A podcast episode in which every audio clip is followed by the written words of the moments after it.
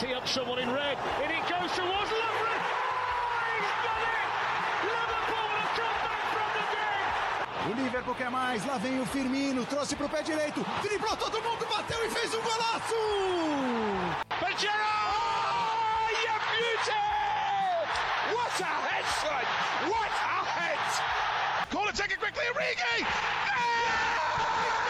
This is unbelievable! This is delirium! Anfield, have you ever heard noise like this? Jurgen Klopp and Liverpool's king to the cot are champions of Europe once again. Fala galera, estamos aqui para mais um episódio do Copcast, o seu podcast sobre o Liverpool. Eu sou a Carol Vago e falo diretamente do Rio de Janeiro. E depois de falar sobre a European Super League, sobre o novo formato da Champions e o modelo do 50 mais 1 no nosso episódio anterior, nós voltaremos a falar um pouquinho mais sobre o campo aqui nesse episódio. A gente também vai falar de coisas extra-campo, mas vamos é, comentar um pouquinho mais sobre o que aconteceu nos jogos do Liverpool nas últimas rodadas. E para me acompanhar no episódio de hoje, eu estou com duas presenças ilustres. Hoje nós temos dois convidados de primeira viagem no Copcast. Então, começando pelo João. João, seja muito bem-vindo ao Copcast. É, a gente espera que, que você possa voltar em outras oportunidades também, já de antemão. Se apresenta para a galera.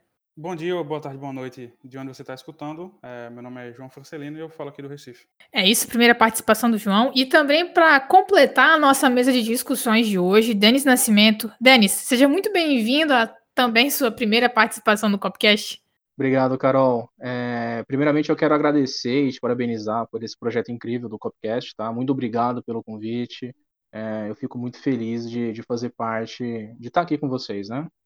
Nós que agradecemos a participação, é, a gente tem tido um momento bastante conturbado aí depois dos últimos dias. A gente mudou um pouquinho o formato do podcast no último episódio, é, por conta dos acontecimentos que, que, que nós tivemos aí recentemente. E Hoje a gente já vai ter um foco um pouquinho diferente do episódio anterior, e agora com os convidados devidamente apresentados, apresentados nós vamos para o episódio em si, em que nós vamos falar dos últimos jogos, também vamos falar do jogo adiado contra o Manchester United, que deu pano para manga, e é claro de como está a situação do Liverpool hoje na tabela da Premier League, essa expectativa de classificar ou não para competições europeias. Mas bora para o primeiro bloco.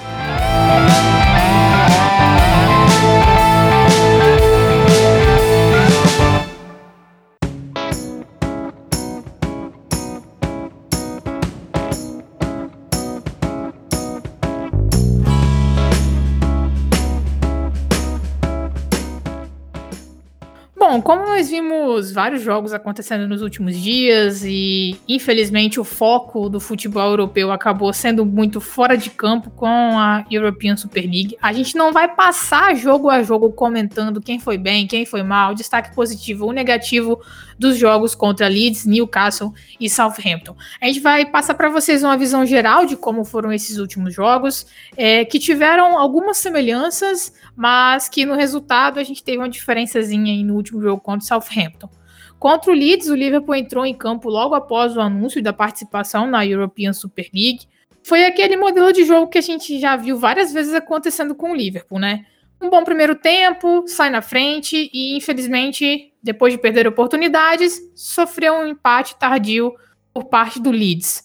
Contra o Newcastle foi a mesma coisa. Jogo muito bom no primeiro tempo, só que muitas das chances criadas, que foram inúmeras, elas foram desperdiçadas e o Liverpool só marcou um gol e novamente sofreu, sofreu um gol tardio, dessa vez do, do Willock. É, o Liverpool já até tinha sofrido o gol, é, mas que foi anulado já também no finzinho, por conta de um toque de mão do Callum Wilson.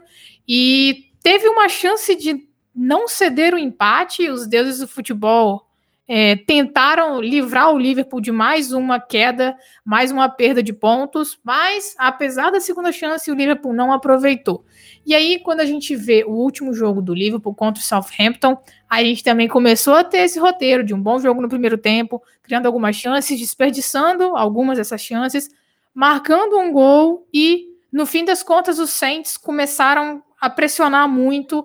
O jogo parecia se encaminhar novamente para que o Liverpool perdesse pontos em casa com um empate tardio, mas o time conseguiu se segurar. O Thiago matou o jogo já no finzinho, com o primeiro gol dele pelo Liverpool. E diferente dos dois jogos anteriores, o Liverpool conseguiu, enfim, vencer. Aumentou a sequência invicta, apesar de ter algumas, uh, alguns resultados com um gosto muito amargo nessa sequência, que foram essas, é, esses pontos cedidos, os gols cedidos no fim é, dos jogos, que não permitiram que o Liverpool tivesse uma posição mais confortável. Esses tropeços fizeram com que o Liverpool perdesse quatro pontos, sendo que estava em posição de ganhá-los.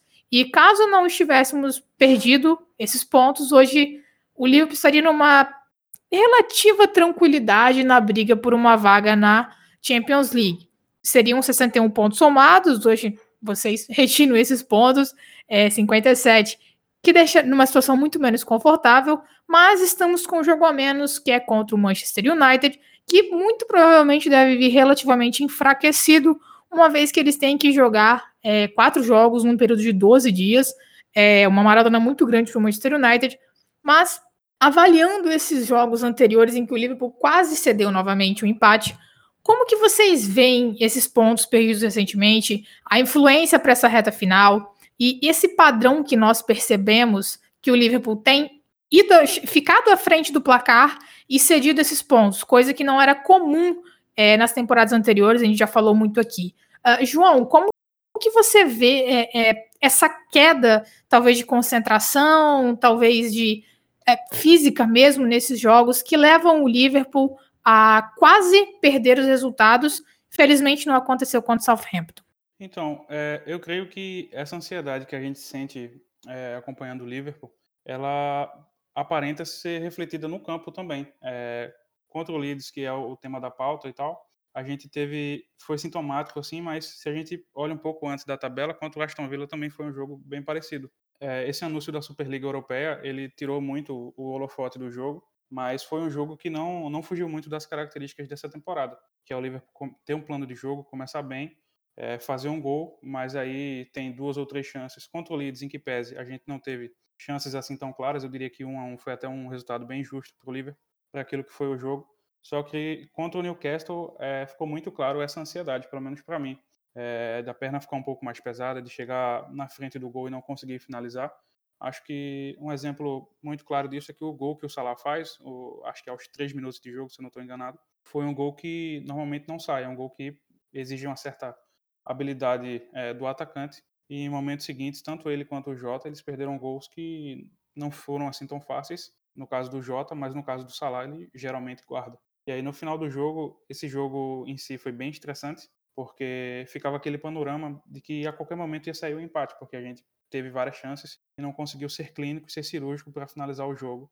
E aí, é, enfim, a gente acabou sendo punido é, no final do jogo com o empate do Newcastle, que nem nos ofereceu tanto perigo assim quanto o Leeds. É, já contra o Southampton, eu diria que desses três jogos, o jogo contra o Southampton foi o jogo em que o Liverpool menos conseguiu executar o seu plano de jogo. O Alisson, é, nesse jogo em específico contra o Southampton, ele chegou a fazer seis defesas. E dessas seis, é, quatro foram dentro, dentro da, da área, né? Se você pega esses três jogos, é, do Leeds o Newcastle e o Southampton, é, o Alisson ele fez 13 defesas nesses três jogos, e dessas 13, 10 foram dentro da área. E eu diria que ele foi o nosso melhor jogador nesses três jogos. E isso eu creio que, enfim, é, dá muito a visão de como que o Liverpool tem se comportado e como essa ansiedade ela tem nos atrapalhado, porque parece que o Liverpool, ele, enfim, ele tem um plano de jogo, começa, executa, sai na frente, mas chega no momento de matar o jogo, a ansiedade é maior, enfim, é, não sei se por fatores extracampos, mas a gente acaba, é, enfim, falhando em fazer um 2 a 0 matar um jogo. E aí o futebol, como ele é um esporte em que não se permite muitos erros, a gente acaba sendo punido. É, eu acho que essa questão psicológica é bastante sintomática. E aí eu gostaria de perguntar ao Denis o que, o que ele enxerga dessa situação também, porque é, é muito como o João falou, né, Denis? É, isso tem sido algo que, que, acontece em diversas ocasiões na temporada. Se a gente chegar um pouquinho mais para trás, a gente também pode relembrar daquele jogo contra o West Bromwich, que a gente fez 1 a 0 teve algumas oportunidades, talvez nem tantas, né? Como foi com o caso contra o Newcastle, mas também empatamos com o Newcastle lá perto do, do Natal, e aí a gente acaba sofrendo empates bobos, ou então o goleiro consegue fazer defesas que não são comuns, né? E a gente acaba tropeçando. Denis, o que, que você acha dessa questão psicológica? O, o, quais são os principais fatores, na sua visão, que têm afetado dessa forma para o time, no fim dos jogos, cair tanto assim de rendimento, ficar tão à mercê é, do, do adversário? É, então, Carol, eu, eu também enxergo como vocês é, essa situação do time em diversos jogos iniciar muito bem, né? E ao longo do, jo do jogo é, o rendimento ir caindo. É, e, e, assim, a gente costuma olhar muito para as coisas que a gente perdeu ao longo dessa temporada e as coisas que aconteceram ao longo dessa temporada de ruim, né? As lesões, a arbitragem ou diversas outras coisas, né? Mas o que a gente tem hoje no momento é, como ferramenta é o nosso ataque. E aí, sobre esses últimos jogos que a gente teve, o que me chamou muita atenção foram a quantidade de chances que o Liverpool criou, né? E o Liverpool conseguiu inúmeros chutes de, a gol, né? É, só que a gente só fez um gol contra o Leeds e um gol contra o Newcastle. Só para contextualizar isso que eu estou falando, é, contra o, o, Leeds foram 17 finalizações, né? 17. E o Newcastle foram 22 finalizações. Gente, são 22 finalizações. É muita coisa para terminar a partida só com um gol, né? E o tempo é... e um outro ponto sobre isso, né, é que a gente, se a gente pegar essas chances desperdiçadas, elas acabam tendo um peso muito maior porque a defesa toda remendada, fatalmente a gente vai sofrer gol, a gente vai sofrer perigo de gol, né? E conforme o jogo vai avançando e o placar fica naquele 1 a 0, vai ficando perigoso e consequentemente vai aumentando a pressão em todos os jogadores. Conforme o tempo vai passando, as finalizações elas ah, não vão sendo convertidas em gol, e isso acaba aumentando a pressão pela vitória e, consequentemente, vai aumentando a pressão em todo o time, o time vai recuando e o adversário vai começar a crescer. Então, assim, eu creio que diante das circunstâncias, da defesa toda remendada e da pressão pelo resultado, a falta de capricho nas finalizações tiveram um peso enorme. Só para deixar claro, né, o nosso ataque ainda é um ataque muito forte, tem que é, condições de finalizar melhor. Diante das circunstâncias, não dá para esperar que a defesa, ela, sei lá, emende aí três ou quatro jogos seguidos sem sofrer gols. Então, portanto, na minha opinião, o poder de fogo do nosso ataque é a única coisa que a gente pode levar, é, que a gente pode é, extrair para ter resultados melhores aí nos próximos jogos. Um ponto que a gente acabava sempre é, comentando muito era o Fabinho faz falta no meio de campo. O Fabinho faz falta no meio de campo, ele, ele protege muito bem a defesa, e essa ausência dele acaba fazendo que talvez a, a, defesa fique ainda mais exposta e também, ao mesmo tempo, a gente perde do ponto de vista da construção do jogo. A gente sabe como ele é importante, como ele é dominante nessa região de campo e como diversa, em diversas ocasiões ele chega também à frente para encontrar uma bola lançada, uma bola cruzada, talvez uma bola mesmo enfiada pelo chão, que encontre muito bem algum companheiro. Nesse jogo contra o Southampton, a gente conseguiu perceber em algumas ocasiões que ele também chegou bastante à frente para é, tentar encontrar esse companheiro em posição melhor, é, em diversas vezes chegando até mais à frente do que o Thiago ou o Hinaldo, na, na movimentação que eles fazem, né? Exatamente rodando muito quem apoia e quem procura defender e ajudar na saída de bola, né? E nesses jogos a gente teve o Fabinho disponível, é, protegendo mais a zaga, e ainda assim é, a gente acabou cedendo poucos gols, isso é o ponto positivo, mas é, ficou mais evidente como que o ataque não tem conseguido render tanto assim. Você citou muito bem a questão da quantidade de finalizações que o time teve e um aproveitamento bem ruim. Uh, e aí é interessante lembrar o que o João citou, né? Que foi a finalização do Salah contra o Newcastle. E em algumas ocasiões, para quem não tá com confiança, tentar uma bola daquela não é simples. Então, assim, é, o Liverpool sempre começa com um ímpeto muito grande e depois vai tendo esses problemas. O Jota também perdeu diversas oportunidades que, em ocasiões anteriores, antes da lesão grave que ele teve, uh, ele não perdia, acho que a gente pode dizer dessa forma. E nesse jogo contra o Southampton, por exemplo, acho que a gente já pode destacar a ótima atuação do Mané. Particularmente, eu gostei muito da atuação dele.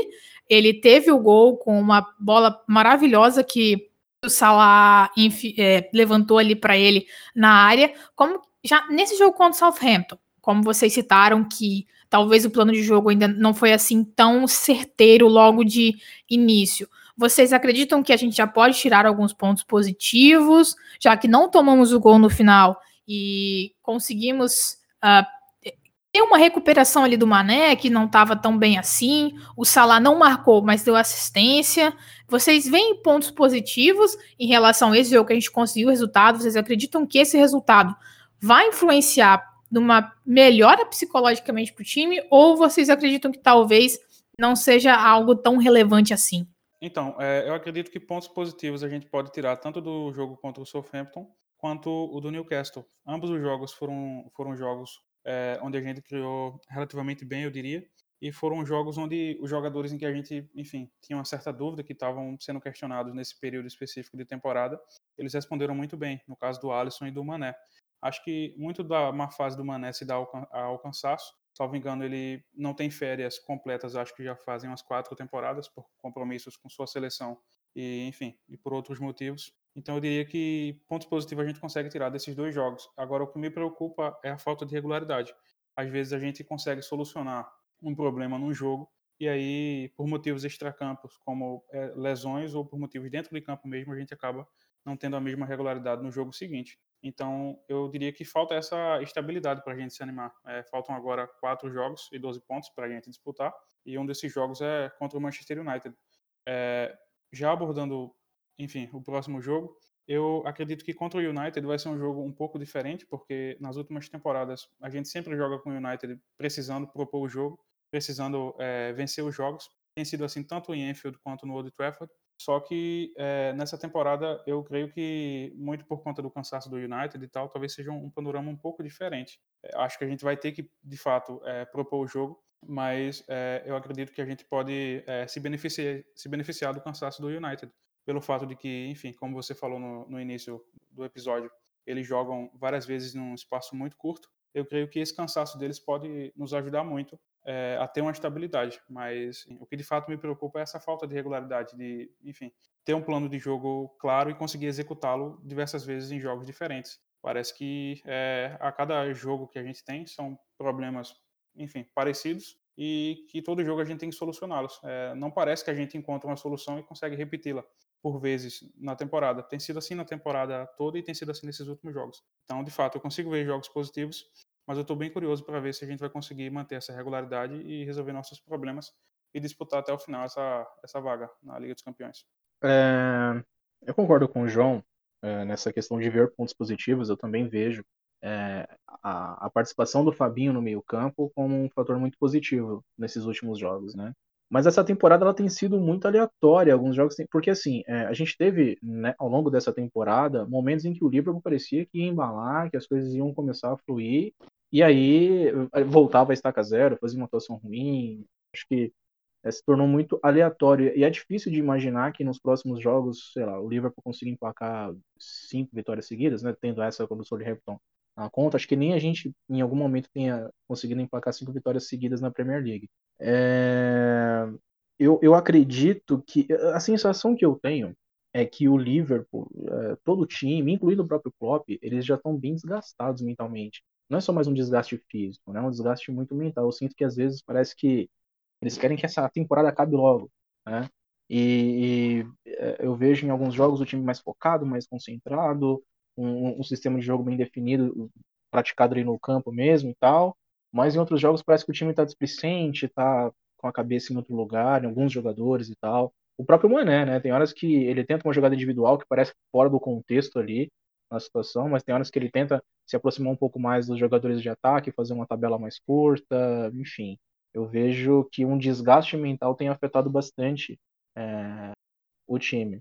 É difícil dizer o que a gente vai conseguir nos próximos, nos próximos jogos, né? Eu, eu particularmente acredito que é, esse desgaste mental tem afetado bastante o Liverpool, consequentemente está afetando nos, os nossos resultados em campo, placa, o placar, né, no, no, final do jogo e tudo mais. Uh, e, é, como eu disse, é difícil dizer que o Liverpool vai conseguir manter uma regularidade no, nos próximos jogos. Eu realmente não, não, não, não quero ser o pessimista aqui demais, só que eu acho difícil, é, porque eu realmente não sei o quão psicologicamente esse time está afetado. De fato, eu sinto que ele está afetado, desgastado, mas eu não consigo mensurar o quanto isso é, é, é, pode ser amenizado nos próximos jogos, entendeu?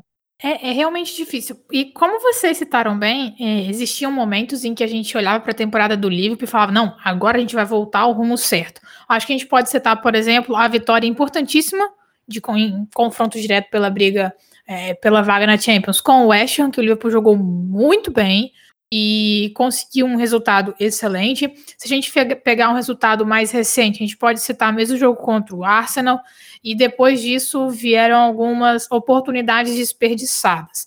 É, e aí também tem essa questão de, de, de, problemas enfrentados, de ter até que rodar alguns jogadores ali na zaga que a gente estava pensando, ah, agora a gente tem uma zaga bem uh, definida, que é Nat Phillips e Kabak. Só que aí, para esse último jogo contra o Southampton, a gente já teve outra mudança, Kabak não estava disponível, uh, aparentemente era uma questão muscular, mais relacionada a treino. Afinal de contas, o Liverpool não jogava há um bom tempo, praticamente duas semanas, né? Uh, o Ben Davis também novamente não estava disponível e eu ainda acho que ele não é real. Eu acho que ele é algum figurante que contrataram, porque é incrível, ele, ele ainda não saiu do porão do Klopp. É, e aí o Klopp tirou do porão o Rhys Williams, né? que não vinha jogando, é, foi preterido ao Net Phillips muito por conta do poder aéreo do Net Phillips, que inclusive ganhou 100% das disputas aéreas no jogo contra o Southampton, e eu acho que a gente pode avaliar como um jogo positivo desses dois caras também, né? Eu acho que teve um lance que não foi muito legal ali do Net Phillips, se eu não me engano foi uma bola já enfiada pelo Obafemi, uh, que agora eu não lembro quem ele encontrou lá na frente, para tentar a oportunidade de gol, e o Alisson foi muito bem também. É, mas a gente teve algumas jogadas interessantes do, do, do Williams. O próprio Net, apesar de algumas. Em alguns momentos que ele subia um pouco para morder no meio de campo e deixava o buraco na linha defensiva. Eu acho que a gente pode, no fim das contas, avaliar como um jogo positivo de uma dupla de zaga que, quando a gente olhou, a gente pensou assim: é, lascou, vai dar alguma merda. É impossível que a gente não vai tomar um gol do Southampton com essa dupla de zaga. Como vocês avaliam é, esse jogo dos dois? Que eu achei que foi, para circunstâncias, bom. Foi um bom jogo. Cara, é, o que eu acho curioso é, é, como o Denis falou, nesses problemas e tal, e mentais, de concentração e afins, é, eu acho que o que dá pra gente ter noção disso é de que, é, não sei se vocês perceberam, mas a gente não tem tido tantos problemas, é, mesmo sem zagueiros, contra os times do Big Six, contra os times é, mais fortes. Dos Big Six, eu acho que a gente só perdeu do City e do Chelsea, os outros a gente venceu ou empatou. Acho que nós só não vencemos o Manchester United, mas foi um empate em 0 a 0 Então, eu creio que, que vai muito disso, dessa falta de concentração em, em jogos menores. É, eu acho que ambos, o, tanto o Ryan Williams quanto o, o, Nathaniel Phillips, eles têm jogado dentro do que eles podem jogar. Não adianta a gente esperar que os dois façam jogos de Van Dijk, de Joey Gomes, de Matip, porque um tava, é, era semi-profissional até pouco tempo atrás e o outro estava jogando na segunda divisão alemã na temporada passada. Então, dentro da, daquilo que eles podem oferecer, eu acho que ambos foram, foram bem. É, não, não se comprometeram tanto. Obviamente que o Alisson teve que trabalhar muito, mas dentro do que eles podem jogar, é, eu acho que os dois estão cumprindo o seu papel. Infelizmente, a gente vira e mexe. É, a gente contratou dois zagueiros para suprir esse problema e os dois estão lesionados, que é o caso do Kabak é, e do, do Ben Davis. Então, dentro, dentro de todos esses problemas que a gente tem semanalmente, acho que os dois estão indo bem e acho que dá para levar os dois, enfim, para o resto da temporada, até porque a gente não tem outra opção. E é isso. É torcer para que é, o Alisson continue trabalhando muito bem e que os nossos atacantes sejam mais clínicos. Porque dentro do que os nossos zagueiros eles podem oferecer, é, eu acho que eles estão entregando é, bem e sem grandes sustos. Dentro daquilo que eles podem oferecer, claro. É, gente. É, dentro de um contexto em que ambos são as últimas opções para a zaga, eles vêm apresentando aquilo que, uh, dentro da realidade deles, é, é ok, é aceitável. Né? Não dá para esperar que o Phillips ele seja uh, o grande nome numa partida, ainda mais em jogos grandes e tal. Mas pelo menos nesse jogo contra o Southampton, apesar dele apresentar algumas questões ali como uh, um pouco de lentidão, né, que é natural da, da, da, fisiologia dele e tudo mais, é, como você mesmo falou, né, Carol, pelas jogadas aéreas ele, ele, ele foi super bem, né? Em alguns momentos ali ele zagueirou mesmo, foi firme na jogada, foi duro na jogada. Poderia, a gente poderia até, é, sei lá, esperar que ele conseguisse fazer o desarme e sair jogando com mais tranquilidade, mas a gente já está esperando algo que seja de um grande zagueiro, de um jogador já mais renomado. Para o Phillips, o que ele vem apresentando, para os dois, na verdade, né? O que eles vêm apresentando nesses últimos jogos é, é o ok, é o aceitável para os dois, né? É, foi o suficiente para que é, conseguíssemos os bons resultados. Aliás, acho que por serem as últimas opções e, e, e tudo mais, é, com essa questão de joga um jogo, outro, depois está lesionado, está machucado, precisa de descanso, é, e depois volta, não, não, consegue, sabe, manter uma sequência. Acho que dentro desse contexto todo, ok. É, eu fatalmente não espero que eles continuem a nossa zaga por muito tempo, né? Espero que tenhamos é, jogadores melhores ali. Mas é dentro de todo esse contexto, acho que eu avalio as duas, os dois jogadores nesses últimos jogos, ok. É, dá para dizer assim, ok, né? Não foi nem excepcional, excelente, mas também não comprometeu demais, sabe? Você falou que se avalia com participações ok, tudo mal, mais e nada de excepcional, né? E é até curioso como a gente vê alguma, alguns comentários, especialmente ali na mídia inglesa, e como geralmente é, supervalorizam muito as partidas do Ned Phillips. Ontem, por exemplo, ele esteve na votação entre os melhores em campo e, particularmente, eu não sei a opinião de vocês, é, eu tranquilamente tiraria ele dentre as opções e colocaria talvez o Mané. Então, assim, é, eu acho que é, acho que supervalorizam um pouquinho essa história do Net. É claro que é uma história interessante você ver toda essa situação, toda a carreira, por onde ele passou para chegar a ser titular no Liverpool, mas é uma situação de ocasião, como vocês disseram. A gente não espera que eles estejam por muito mais tempo ali. Então, assim, é dentro do possível, tá ok, não é nada demais. Isso, querendo ou não, influencia em outras, em outras questões do nosso jogo, especialmente a questão de, do apoio dos laterais, toda aquela situação que a gente já sabe.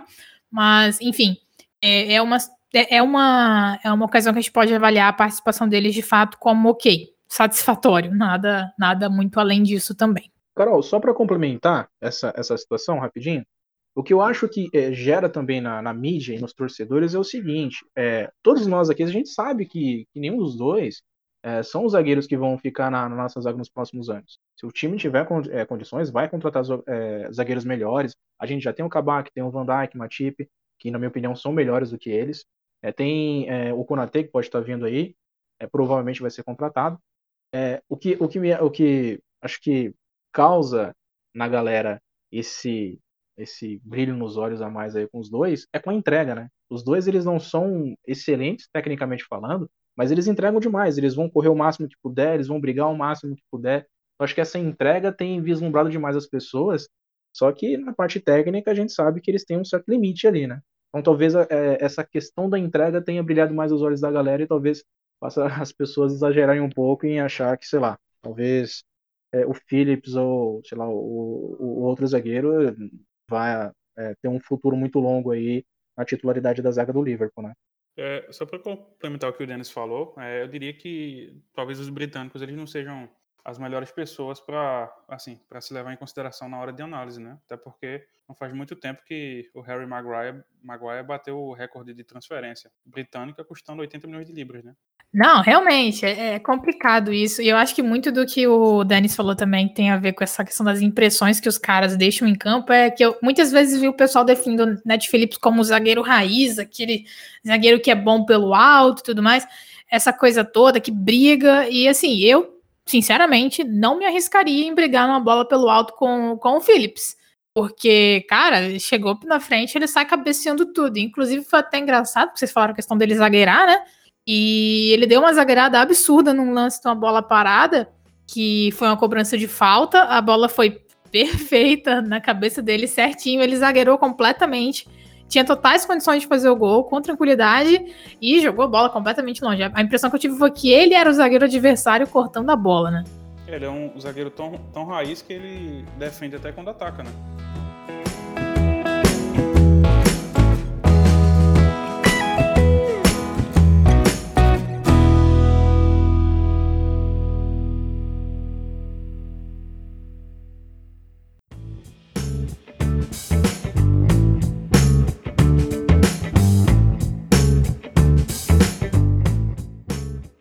Bom, partimos agora então para o nosso segundo bloco. E como nós nunca nos limitamos a apenas falar do que acontece em campo, a gente gosta de trazer assuntos extra-campo aqui também, nós não poderíamos deixar de falar sobre os protestos que aconteceram da torcida do Manchester United antes do clássico contra o Liverpool, que impediram que o jogo acontecesse no último domingo. Era um clássico muito esperado, até porque seria um jogo que poderia definir o título do Manchester City caso o Liverpool vencesse o Manchester United do Old Trafford, coisa que não acontece há muito tempo, uh, a gente poderia entregar o título na mão do Manchester City, assim como o Chelsea entregou o título para a gente na temporada passada, batendo o próprio Manchester City.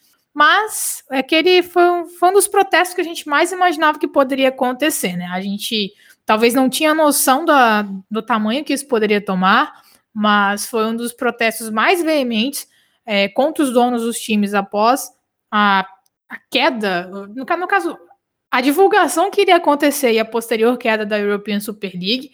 A gente sabe que os Glazers não são donos muito queridos pela torcida do Manchester United. Talvez eles só estejam entre os donos mais odiados, atrás do Mike Ashley, que é o dono do Newcastle, que a relação dele com a torcida do Newcastle é péssima. E nós não vimos um protesto tal torcida do Liverpool acontecendo no Anfield a ponto do estádio ser invadido, de algumas coisas serem quebradas, algo nesse sentido. E a forma de protestar da nossa torcida foi, por exemplo, o pedido da retirada dos bandeirões lá da COP, organização de um possível boicote de produtos do time, caso o time permanecesse na Superliga, bandeiras e banners pedindo que os donos saíssem do time, é mais esse tipo de coisa. Mas nada que chegasse a uma invasão do estádio antes de um jogo. Então, eu gostaria de saber de vocês dois, Denis e João, como vocês enxergam esse ato da torcida do Manchester United, que a princípio parecia ser um ato pacífico, mas que depois não ficou tão pacífico assim quanto poderia ser, especialmente quando eles invadiram o Old Trafford. É, eu creio que, que o protesto ele é genuíno, assim, a satisfação com os donos do United, ela é muito latente, assim, desde que os, que os Glazers chegaram lá em Manchester. É, além deles não investirem com, com tanta veemência, eles tiraram muito dinheiro do clube. Então ele é genuíno. É, eu acredito que seja positivo que tenha protestos é, contra, contra donos e contra, e contra acionistas majoritários para que eles entendam de que o futebol, ele obviamente é um negócio, mas ele é um negócio que significa muito para milhares de pessoas ao redor do mundo. Mas a gente não pode deixar de considerar que foram protestos assim violentos. A gente teve seguranças que foram feridos, policiais que foram feridos, é, invadiram o campo do Old Trafford, é, impediram a chegada dos ônibus ao, ao estádio. E eu acho que isso mostra muito um pouco da, não vou dizer incompetência, porque é um termo muito forte, mas do desleixo das forças de segurança britânica é, de, enfim, não era, como, como você falou no seu comentário, não era algo que pegou a gente de surpresa. É, esses protestos já vinham sendo anunciados é, há um certo tempo é, pelos torcedores do Manchester e ainda assim, enfim, é, eles conseguiram se organizar e impedir a realização do jogo. É, eu acho que os, os protestos pela torcida do Liverpool não foram tão latentes, porque se a gente compara a FSG aos Glazers, assim, são coisas de outro patamar apesar da FSG não serem, digamos que, flor, flor que se cheira, eles não estão nesse patamar de serem tão ruins quanto, quanto os Glazers. Então eu creio que, que seja por isso. Mas é, eu acho que, enfim, é um protesto genuíno, mas que podia ter sido menos violento, mais pacífico e poderia ter, é, enfim, não ter impedido a realização do jogo, como aconteceu. É, eu, eu vejo esse protesto da torcida do Manchester muito bonita, né, mas vale lembrar, mais uma vez, que a gente está num período de pandemia, né? Isolamento social ainda é muito importante, então, assim, eu entendo que não era o momento ideal, né? Tanto é que o jogo ele foi cancelado, um dos fatores para o cancelamento do jogo foi essa questão de pessoas terem invadido o, não só o campo, né, mas também como ali na, na, no túnel, nas redondezas ali do vestiário, e isso gerou insegurança até mesmo por conta da pandemia, né? Por outro lado, é, esse protesto ele foi muito importante, porque ele mostra o quanto o futebol ainda é um esporte diferenciado, né? É, onde a paixão do torcedor tem um peso muito maior em relação a outros esportes, né? Ao longo do, dos últimos anos, é, a gente está vendo aí os bilionários se envolvendo no futebol, trazendo um lado mais frio, né? tratando o futebol como só mais um negócio, né? Um empreendimento que precisa gerar lucro, que precisa apresentar um balanço bonitinho, é, um empreendimento que trata o torcedor só como um cliente, né? E esse protesto ele mostra que o torcedor ele não se sente só um cliente, ele não é só o cara que vai lá, compra o ingresso, a camisa e tá tudo certo, né? O torcedor ele se sente parte do clube. Então, para alguns, é, o clube ele acaba sendo até mais importante que a própria família. Então, você imagina essa paixão, né, que o torcedor é, ele tem. É, e apesar de eu achar que não era o momento de protesto por conta da pandemia, eu achei muito importante. Eu creio que os donos dos clubes agora eles vão começar a ter um olhar um pouco diferente para o futebol, né? Porque se eles estão achando que é, estão vendendo só mais um tipo de, de espetáculo, de entretenimento, eles estão enganados. Né? É, eles estão mexendo com, com, com, a paixão de milhares de pessoas, é, e se isso não for bem tratado, vai ter grandes consequências lá na frente. É claro que a gente precisa ser, ser realista, né? Entender que um clube ele tem responsabilidade com a grana. É, então, assim, é legal a gente ver o time contratando, é legal ver o Salah fazendo gol, o Van Dijk arrebentando na zaga, mas isso tem um preço, né? E aí, às vezes, é, esse preço acaba exigindo do dono de um clube é, fazer projetos aí meio doidos para conseguir arrecadar mais dinheiro. Quando eu digo meio doidos, é essa, essa Superliga aí bem fantasiosa, bem fora de um, de um contexto normal do esporte, né? Agora, quem se propõe a comprar um clube de futebol, ele tem que ter consciência de que ele precisa ter essa responsabilidade financeira, mas ele também precisa ter uma responsabilidade com a paixão do torcedor, né? É, só um comentário rápido, é, complementando a fala do Denis, é, ainda sobre essa questão da Superliga. É, a gente tem tido muito, muitos ataques do, do, Gary Neville aos donos do Liverpool, né? É, e ao Liverpool em si, como instituição. Mas eu, eu acho que são comparações assim muito descabidas. Eu acho que não dá para comparar a FSG aos Glazers. Eu acho que é importante a gente falar isso, porque todo mundo, pelo menos aqui no Brasil, tem essa sensação de que todo mundo quer que os donos saiam, que, que vão embora e que vendam um clube mas eu vejo muito mais esse sentido antes da Superliga, é, esse desejo antes dessa explosão da, da, da, Superliga, muito mais ligado a uma possível falta de ambição dos donos do que com, com qualquer outra coisa relacionado ao que os Glazers fazem. A gente tem que lembrar que a FSG ela reconstruiu o Anfield, reconstruiu o CT de, de treinamento é, sem pegar dinheiro do clube. Eles investiram esse valor, obviamente que com empréstimo, mas enfim. Mas eles não tiram dinheiro do clube, eles não fazem isso que, que, que os Glazers fazem. Então, como eu disse antes, é, de fato o FSG não é flor que se cheire, mas eu não acho que dá para colocar as duas coisas no mesmo patamar, é, de forma alguma. Acho que é, dá para a gente ver é, nesses pequenos tratos, é, como apontar um cara que ele, ele nasceu em Liverpool como diretor executivo, que foi o Peter Moore, algo que é muito diferente do, do dos Glazers. Então eu acho que, enfim, é importante a gente ressaltar que as duas coisas não, não são assim nem, nem de longe parecidas, eu diria. É, eu acho que essa, é, esse, esse ponto é importante e essencial da gente comentar aqui. É, também não dá pra gente achar que o Gary Neville vai ah, querer o bem do Liverpool nessa situação. Não acho também que ele esteja, entre aspas, atacando e criticando os donos do Liverpool hoje só por conta da questão do futebol e tudo mais, porque vai matar o futebol raiz e que não sei o que, e blá blá blá, e aquela história toda. Eu duvido muito que ele queira o bem do Liverpool, e eu acho que, na verdade, ele quer muito mais FSG fora do Liverpool, uh, mais porque eles, eles, querendo ou não, de certa forma, deram condições para o time voltar à relevância que tinha antes. E a gente também não pode deixar de pontuar os comentários que sim são hipócritas do Gary Neville quando ele é dono do Salford City, chegou no time, mudou as cores do time, mudou o brasão do time, reformulou completamente tudo, é, chegou, comprou praticamente uma vaga na Football League e assim chegou a tirar atacante de time titular de time escocês, da primeira divisão escocesa, para jogar no Salford. Então, assim, uh, eu acho que a gente também pode pontuar, mesmo nessa questão do, do Neville defendendo as raízes do futebol, sendo que ele tá fazendo a mesma coisa no Salford City, entendeu? E o objetivo dele é tentar chegar com o time na primeira divisão. Então a gente também tem que considerar, é claro que a gente não tá acusando ele de nada, nossa, que absurdo, Uh, a gente não está acusando ele aqui de ser mau caráter nem nada, mas ele também tem os motivos dele para fazer essas críticas, porque ele poderia chegar à Premier League e a participação do time que ele também é dono seria irrelevante porque esses outros times estariam em uma competição paralela completamente diferente. Então, eu acho que foi bom, João, que você trouxe esse ponto, Porque às vezes a gente acaba levando, ah, que bonitinho esse discurso de fulano. Nossa, mas ele tá certo. Isso e aquilo. E às vezes a gente não entende também coisas que a própria pessoa faz, entendeu? Então eu acho que é um ponto interessante para a gente pontuar.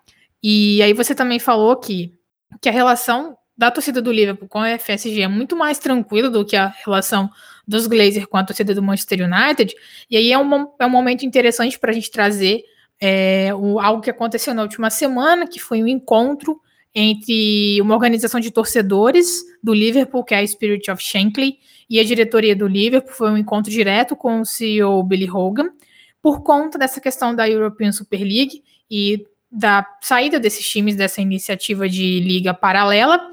É, esse movimento de torcedores ele foi criado há bastante tempo atrás, acho que o João pode falar com mais detalhes para gente, né?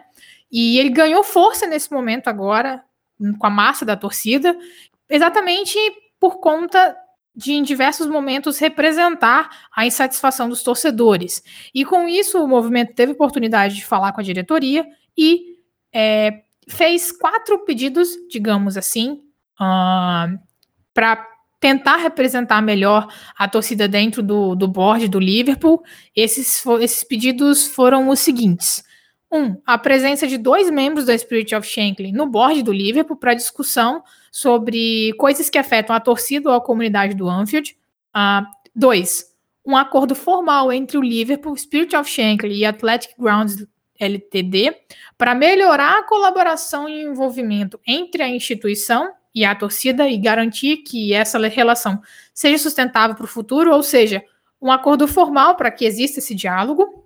Três, colaboração da FSG e do Liverpool com a Spirit of Shankly na agenda de reformas de governança do futebol inglês. Essa Fan Lead Review, ela foi um projeto criado nos últimos dias exatamente para tentar de forma governamental ali o, governo é, britânico para tentar impedir que posteriormente haja uma nova tentativa dos times de criarem uma liga é, paralela e quatro, a FSG e os donos deveriam assumir total responsabilidade pelos custos dos processos de entrada e saída da European Super League.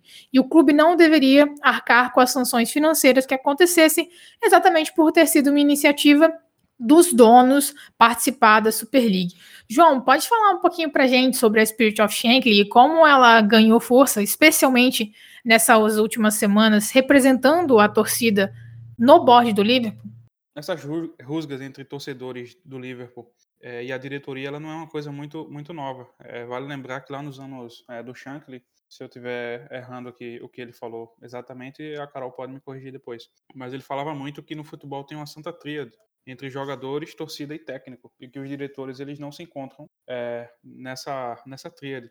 Eu diria que essa tem sido a tônica do Liverpool dos últimos 40, 40 50 anos, e agora não é diferente. É, em 2016, se a gente voltar para 2016 e 2015, a gente vai lembrar de quando a FSG ela começou a reformar o main stand, que é o principal setor de, de torcedores do, do Anfield. E, enfim, obviamente custou caro para reformular, porque o Anfield é um estádio antigo e tal. E aí eles investiram, reconstruíram, e eles. E é, essa parte que eu gaguejei, você, você corta do, na edição.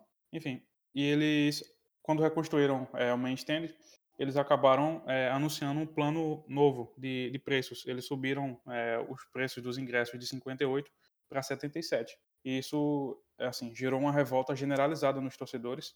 Eu lembro que em um jogo da temporada 15-16, se eu não estou enganado, é, os torcedores eles saíram, 10 mil torcedores deixaram o Anfield no minuto 77, é, num movimento organizado pelo Spirit of Shankly. Então, esses torcedores, eles é, se organizam e é importante para qualquer clube grande ter esses torcedores, porque é, são eles é, que são a última linha entre um clube que é governado é, por pessoas que não entendem tanto do clube assim e um clube um pouco mais saudável e próximo de sua torcida. Como eu falei antes, a FSG ela não é uma não é flor que se cheire, mas eu, eu creio que eles erram é, muito, mas eles acertam mais do que erram, eu diria, porque eles voltaram atrás nessa decisão de subir os preços e agora na Superliga eles, enfim, é, desistiram de participar e tal. É, mas eu creio que o mais importante disso tudo é a gente ver é, como os torcedores lá é, e ao redor do mundo, principalmente na Inglaterra, eles possuem voz e poder para mudar as coisas. Então, essa organização da Spirit of Shankly, eu particularmente acho muito importante porque ela impede que, que o clube seja comprado por uma pessoa qualquer e essa pessoa faça o que quer do clube, mude as cores, mude o estádio, enfim, como o Gary Neville fez com o SAF, enfim, com o time que ele é dono. Então eu diria que é muito importante por conta disso, porque impede que o dono ele faça o que ele queira com, com o Liverpool. É, e não é assim, como eu falei no meu comentário anterior, o Liverpool ele é um, um clube que significa muito para muita gente. Eu acho que a Spirit of Shankly ela representa muito disso. É, eu acho que tem muito a ver com isso. E eu também queria ouvir a opinião do Denis com relação a essa questão é, da participação da torcida. E como vocês não estavam aqui no último episódio, eu gravei com o Maurício sobre esse ponto. Queria saber a opinião de vocês sobre isso. É bastante interessante. O João já até comentou. Então, Denis, o que, que você acha é, de todo esse movimento da torcida, como isso reverberou em, no mundo todo? É, qual a opinião de vocês sobre essa postura da diretoria, da torcida, essa tensão entre as duas partes. E também, se você quiser comentar sobre essa possibilidade de, ah, torcida tem, a FSG tem que sair, não tem que sair, quem poderia assumir, talvez não seria uma opção muito interessante. O que, que você pensa de toda essa, toda essa movimentação da torcida e desse diálogo que, que aparentemente está acontecendo com maior intensidade agora?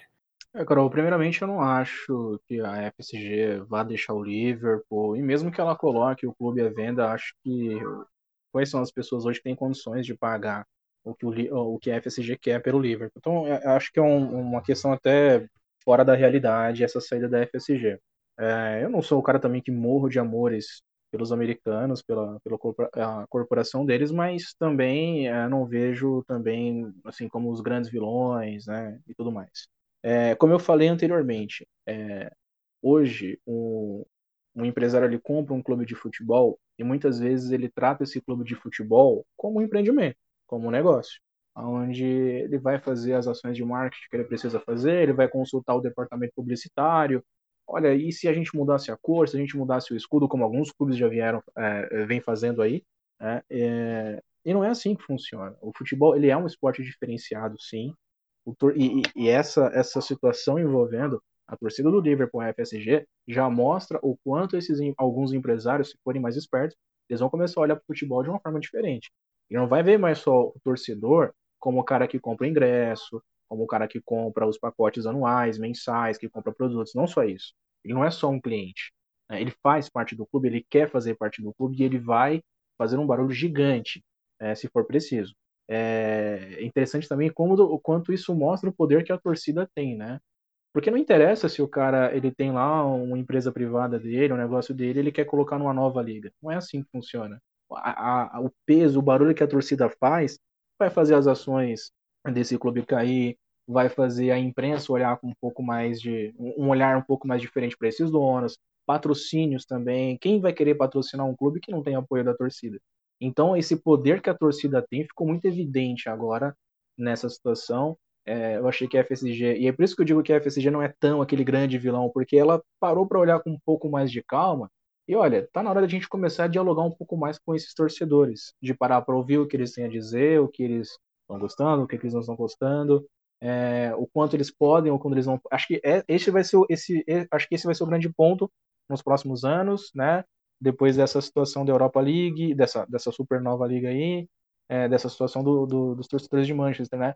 o quanto uma, um, um, dono de um clube vai permitir que o torcedor participe das decisões. Acho que é a grande questão agora desses administradores.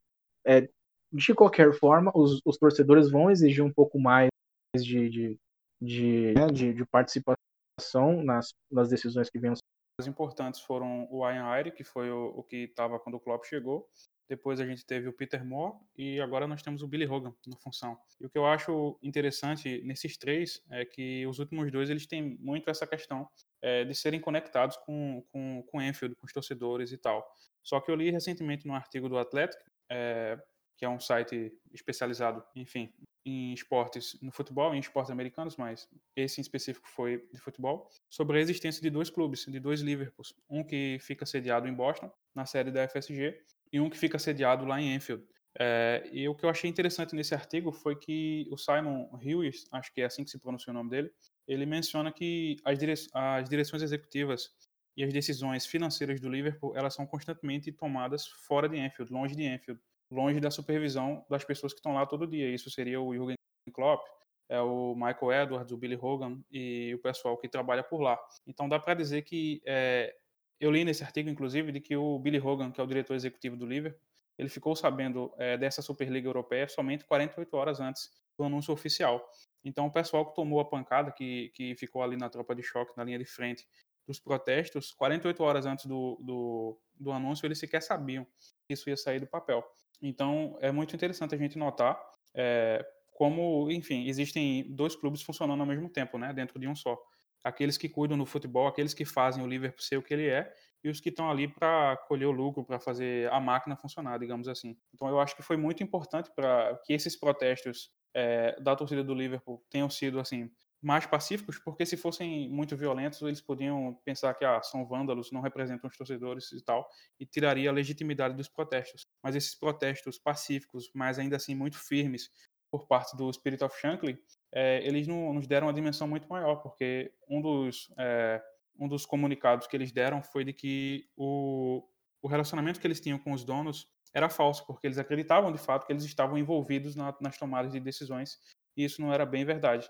E eu acho que é, essa, esse anúncio da Superliga quebrou é, a relação dos torcedores, especialmente desse grupo, é, com a FSG, num ponto em que a FSG agora ela não pode mais se dar ao luxo de errar desse jeito novamente. Então, agora, para eles tomarem qualquer decisão que seja, seja financeira, seja esportiva, seja sobre venda, sobre aquisição, enfim, independente de qual seja a decisão, eles vão agora pensar três, quatro, cinco vezes antes de fazer isso, porque eles sabem que eles precisam consultar as pessoas que trabalham no Liverpool diariamente e não aqueles que no máximo fazem uma chamada por Skype, por Zoom e acham que entendem muito do Liverpool e na verdade não entendem tanto. Então acho que a opinião das pessoas que trabalham no Liverpool mesmo, como é o caso do Billy Hogan, agora eles ficaram muito mais importantes do que antes.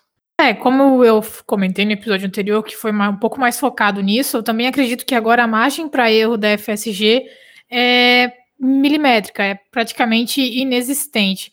Então a gente espera que essas, esses pedidos, essas ações sejam de fato tomadas e aí a gente só tem que esperar para ver o que, que, vai acontecer, esperar para ver se uh, esses pedidos vão ser aceitos, eles foram levados à, à diretoria. Então a gente ainda está esperando uh, de fato quais serão as medidas tomadas. Uh, a própria Spirit of Shankly e o Liverpool falaram que, que, que foi uma reunião positiva para ambos os lados, então a gente também espera que de fato isso seja positivo e que não seja apenas uma impressão. Com isso, o jogo do Manchester United foi é, adiado para o dia 13 e, com, e no próximo bloco a gente vai comentar um pouquinho mais sobre isso para vocês também. Bora lá então falar sobre um assunto que é até bastante esperado, que é a expectativa para o restante dessa temporada.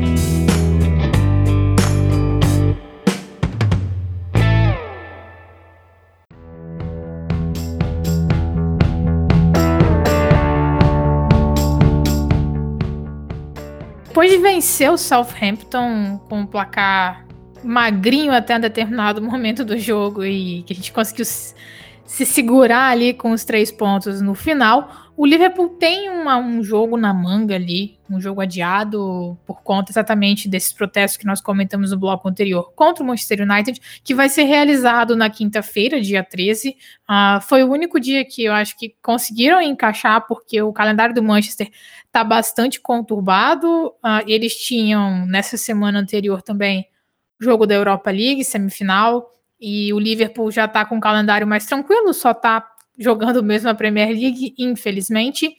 É, e com isso, é, a gente vai ter que fazer essa visita ao Old Trafford num momento talvez não muito bom até para o United. Apesar deles estarem muito bem na tabela, é, o contexto específico para esse jogo vai ser de fato muito específico. Eles vão ter vários jogos nos próximos dias, salvo engano, são quatro jogos em 12 dias, é uma maratona absurda.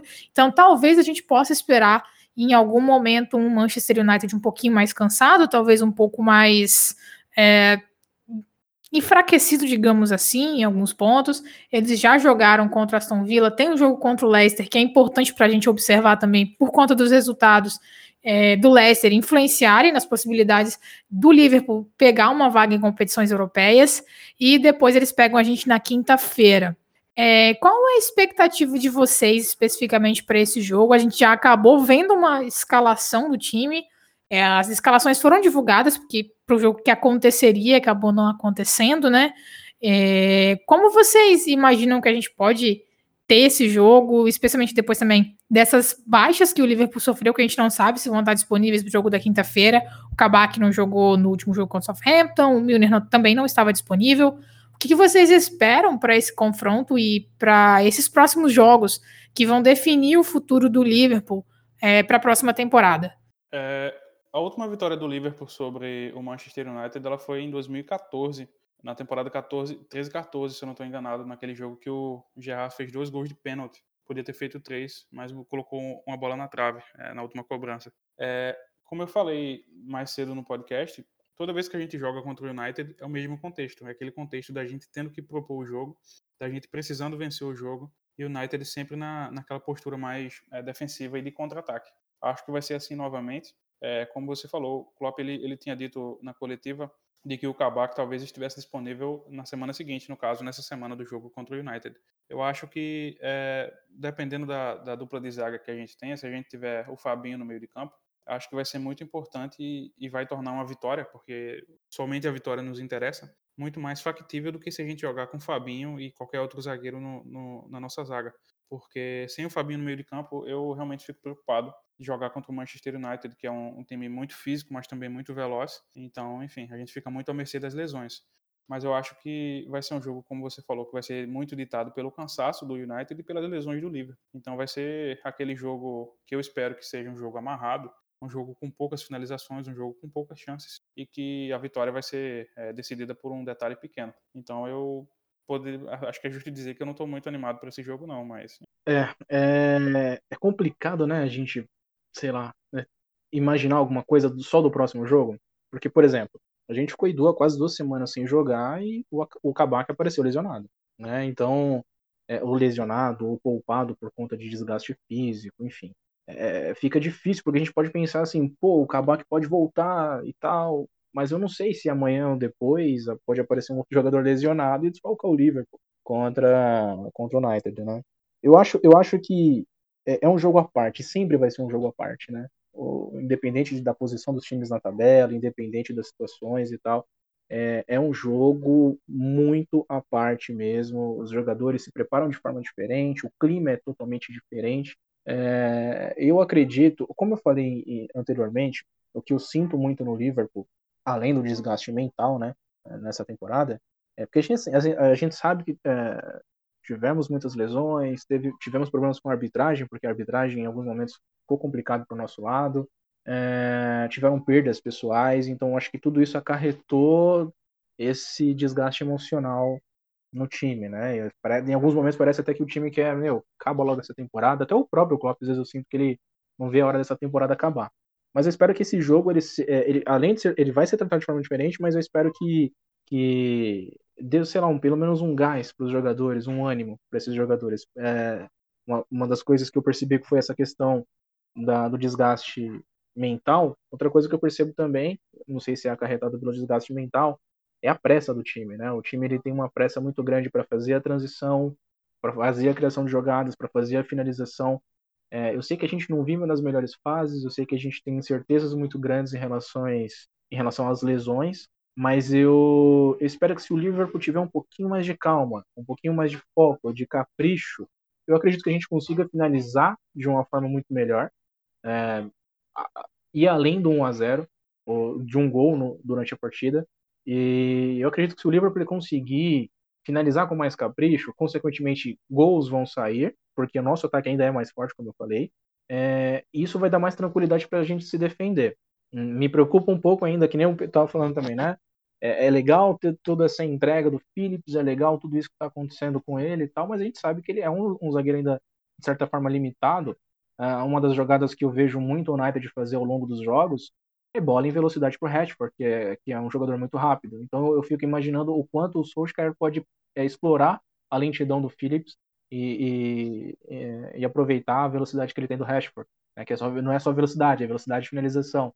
Então acho que o Alisson vai ser muito importante para esse jogo E eu, sinceramente, assim, eu espero que. É difícil é, dizer se a gente vai vencer ou não, ou como vão ser os próximos jogos, mas eu tenho certeza que se esse time conseguir um pouco mais de calma e de capricho na hora de finalizar, os gols vão sair e os gols saindo, isso consequentemente vai trazer mais tranquilidade na hora de se defender ao longo da partida. Uma coisa que é bem curiosa é que é, geralmente quando a gente olha assim para a tabela e vê que a gente não pega mais nenhum Big Six depois do United, se pensa, nossa, se a gente vencer o Manchester, a gente vai ter uma tranquilidade muito maior. E não vai ter, porque essa temporada do Liverpool tem sido muito isso, como eu disse. É, parece que não, mas a gente só perdeu para um time do Big Six na Premier League duas vezes. Uma foi para o City e outra para o Chelsea. Nos outros jogos a gente ou venceu ou empatou. A gente venceu o Arsenal duas vezes, vencemos o Chelsea na casa deles, lá em Stamford Bridge. É, enfim. Então, é uma temporada que é realmente muito atípica. Então, mesmo que a gente vença o United e fique somente a três pontos do, do Leicester, com três jogos por fazer, ainda fica uma sensação muito, assim, de ansiedade muito grande. Porque é, é uma temporada realmente muito atípica. Então, eu acredito que, mesmo que a gente vença o United no próximo jogo, a gente ainda vai ter muito trabalho em jogar com outras equipes. Acho que a gente pega o Burnley e o West Brom e o Crystal Palace até o final da temporada. Então, assim, vão ser três jogos que praticamente vai ser a mesma coisa do jogo contra o United, né? Tirando o peso do clássico. Jogos em que o Liverpool precisa propor o jogo contra adversários muito físicos que gostam de jogar no contra-ataque, que precisam somente de uma bola para atrapalhar a tua vida e acabar com o teu plano de jogo. Então são três jogos que vão ser basicamente a tônica da nossa temporada, em que o Liverpool precisa muito do resultado e que, enfim, é, necessita que o jogo é muito mais ditado pela, pelas lesões e pelos desfalques do que pelo plano de jogo em si. Então, enfim, é, como eu disse antes, é, eu estou bastante preocupado e não estou muito animado não para os próximos jogos. É, eu acho que é justo a gente falar isso exatamente porque a gente já comentou várias vezes. É, em diversos momentos da temporada, o Liverpool dava um bom sinal, um sinal de poderia se voltar a jogar bem. É, o jogo contra o Tottenham, que o Firmino fez gol, o jogo, o próprio jogo contra o Arsenal. Enfim, é, nós tivemos diversos momentos bons sinais, mas que depois acabou não indo tão bem assim, as coisas não aconteceram tão bem. É, e como você bem lembrou, o Burnley é um time muito físico, já foi o time que tirou a nossa invencibilidade em casa, é, até com o pênalti um pouquinho questionável, né? Mas a, a, gente não tem tanto costume de comentar assim, sobre arbitragem aqui, né? Afinal de contas, tem bastante coisa que ele precisa melhorar. Mas enfim, é, são jogos extremamente difíceis, então a expectativa não é boa e a gente espera que quando a gente vier aqui para falar do final da temporada sejam é, comentários positivos, sejam. É, claro que positivo é, é, complicado também, mas que é, tudo ocorra bem, dado todos os problemas que nós tivemos durante a temporada. Mas a gente espera que no fim das contas seja algo positivo que o Liverpool consiga ir para Champions League. Eu não sei vocês, é até legal que vocês respondam agora, uma perguntinha já na no primeira participação de vocês no podcast, já para jogar no fogo. Se vocês tivessem a oportunidade de ir para a Europa League ou jogar só as Copas domésticas e a Premier League com mais tranquilidade, com foco no Campeonato Nacional, é, recuperando com tranquilidade os jogadores, sem tantos jogos no meio de semana, com foco e tranquilidade, vocês preferiam jogar a Europa League, que a gente tem que fazer aquelas viagens absurdas pro leste europeu, longe pra caramba, jogar na quinta-feira, ou vocês preferiam a temporada mais tranquila, sem competições europeias? Caso a gente não consiga uma classificação para Champions League. Então, é, eu preferia é, não jogar nada do que jogar a Europa League. Quem me conhece sabe que eu tenho um preconceito muito grande com a Europa League. É, enfim, só de pensar em ter que jogar com Slavia Praga, com Besiktas, com aqueles times que são assim notoriamente conhecidos por serem times muito agressivos, é, já me dá um pavor enorme. É assim, é, os nossos jogadores estão se lesionando sem jogar. Imagine você ter que jogar contra equipes é, que são assim conhecidas por serem um pouco agressivas nas suas abordagens. Imagina você ter que viajar é, para a Turquia, para enfim, para países que são assim complicados, que você precisa se, se deslocar é, com, com, muito mais distanciamento do que na, na, na, Liga dos Campeões. E tem o fator de que a gente joga na quinta-feira, né? Então, geralmente a gente tem jogo no sábado e no domingo, a gente teria muito pouco tempo de, de descanso e a gente não tem um elenco tão extenso assim para jogar nessas condições. Então, eu realmente não gostaria de participar da Europa League se a gente ficasse de fora da Liga dos Campeões. Mas é uma, uma opinião pessoal minha, né? Obviamente que para o clube vencer uma competição europeia, é, acho que dá por volta de 44 milhões de euros de premiação para o campeão, se ele for da fase de grupos até a final. Seria importante, seria importante ter um título europeu. É, seria importante participar de uma competição europeia, né? Ficar de fora nunca é positivo para um, um, um, clube do tamanho do Liverpool. Mas se fosse para mim decidir, eu realmente não gostaria de participar da Europa League por esses motivos. É, olha só, Carol, como é curioso, né? Esses dias eu estava conversando com isso, eu estava conversando desse assunto com o João, né? Ele até tinha já me comentado já que, olha, não acho melhor nem participar de nada do que jogar Europa League. Eu falei, ah, não, tranquilo.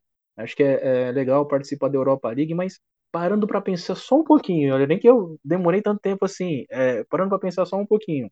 Imagine que o Liverpool vá para a Europa League na temporada que vem. Né?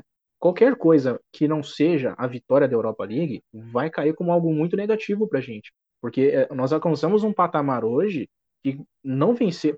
Só para você ter ideia do patamar que a gente alcançou, né? Até um tempo atrás a gente estava feliz da vida com o Liverpool, feliz da vida entre aspas, né? Mas estava orgulhoso de ver o Liverpool disputando a Europa League, é, com o Felipe Coutinho, o Origi, vencendo o Borussia Dortmund, chegando à final com o Sevilha. E hoje a gente já está num patamar que, pô, vamos disputar a Europa League? Sério isso? Então, a gente alcançou um patamar hoje que a pressão é muito alta. E o Liverpool, vem, se o Liverpool não entrar para vencer a Europa League, vai cair como resultado negativo diante da imprensa, e isso consequentemente vai afetar a torcida. É, talvez afete a moral dos jogadores, não sei o quanto isso poderia afetar, mas felizes eles não vão ficar, com certeza. Então, hoje eu pensando melhor, concordo com o João, porque é, a gente vai ter que disputar a Premier League é, e a Europa League.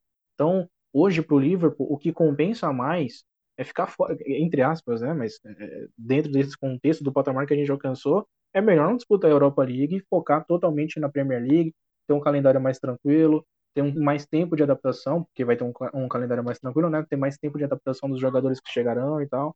Então hoje eu, eu concordo com o João, eu prefiro ficar fora da Europa League do que e focar na Premier League do que é, disputar essa Premier League, essa Europa League e correr o risco de, de entrar, sei lá, na, na, na, como é que eu posso dizer, na, na onda de críticas aí da imprensa, né? É, é importante a gente lembrar também que para essa próxima temporada a gente vai ter a Copa Africana de Nações, então a gente vai perder Mané, vai perder Salah por um bom tempo durante a temporada e, e infelizmente não é uma ocasião em que o Liverpool possa vetar a saída dos jogadores, é, exceto por caso de lesão, né? Mas e, o Salah também deve jogar as, as Olimpíadas pelo Egito. Não é algo que foi decidido, então a gente vai ter já vamos ter problemas que a gente sabe que vão acontecer entre aspas é, durante a temporada, né? Que serão essas ausências e então assim talvez mais tranquilidade no calendário seja ainda mais importante numa temporada como essa, né? É, e, e, um fator que piora a Europa League é que, além de ter tudo isso, ele ainda tem dois jogos a mais, que a gente, na Europa League, se joga a fase de, é, de avos de finais, se eu não estou enganado, que são é, a fase anterior à, liga, à, à, oitava de final. Então, são dois jogos a mais, é, num, num fator, no período crucial da temporada, que é entre fevereiro e março, em que eu imagino que a gente esteja ou disputando o título ou brigando por vaga na Liga dos Campeões de novo, e aí não vai ser muito interessante ter dois jogos em, em numa quinta-feira, é, num período tão decisivo e com um elenco que a gente sabe que vai ser curto novamente, né? Porque, enfim. Então, participar da Europa League só seria positivo do aspecto financeiro, porque do aspecto esportivo não seria, assim, nem um pouco, nem um pouco vantajoso para o Liverpool. Sim, sim, realmente. Muito provavelmente não seria vantajoso, vantajoso desse ponto de vista. E quem sabe até o Liverpool poderia jogar com um pouco mais de tranquilidade, até mais é, seriedade, digamos assim, uma Copa do México, quem sabe conquistar uma que tem bastante tempo que a gente não conquista, e talvez isso aí vir de, é, de bônus com o foco na competição nacional.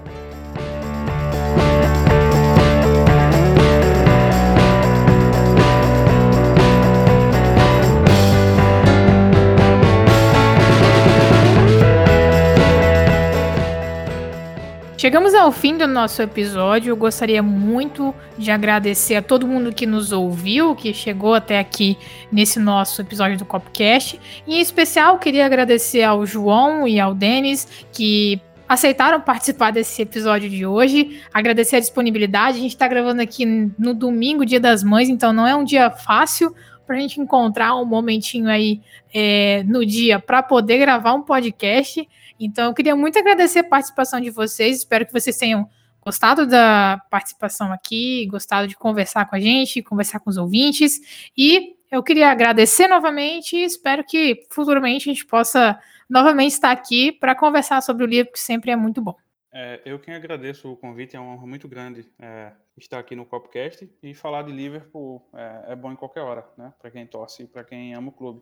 É, então, enfim, é, novamente agradeço muito a atenção de quem escutou e qualquer coisa.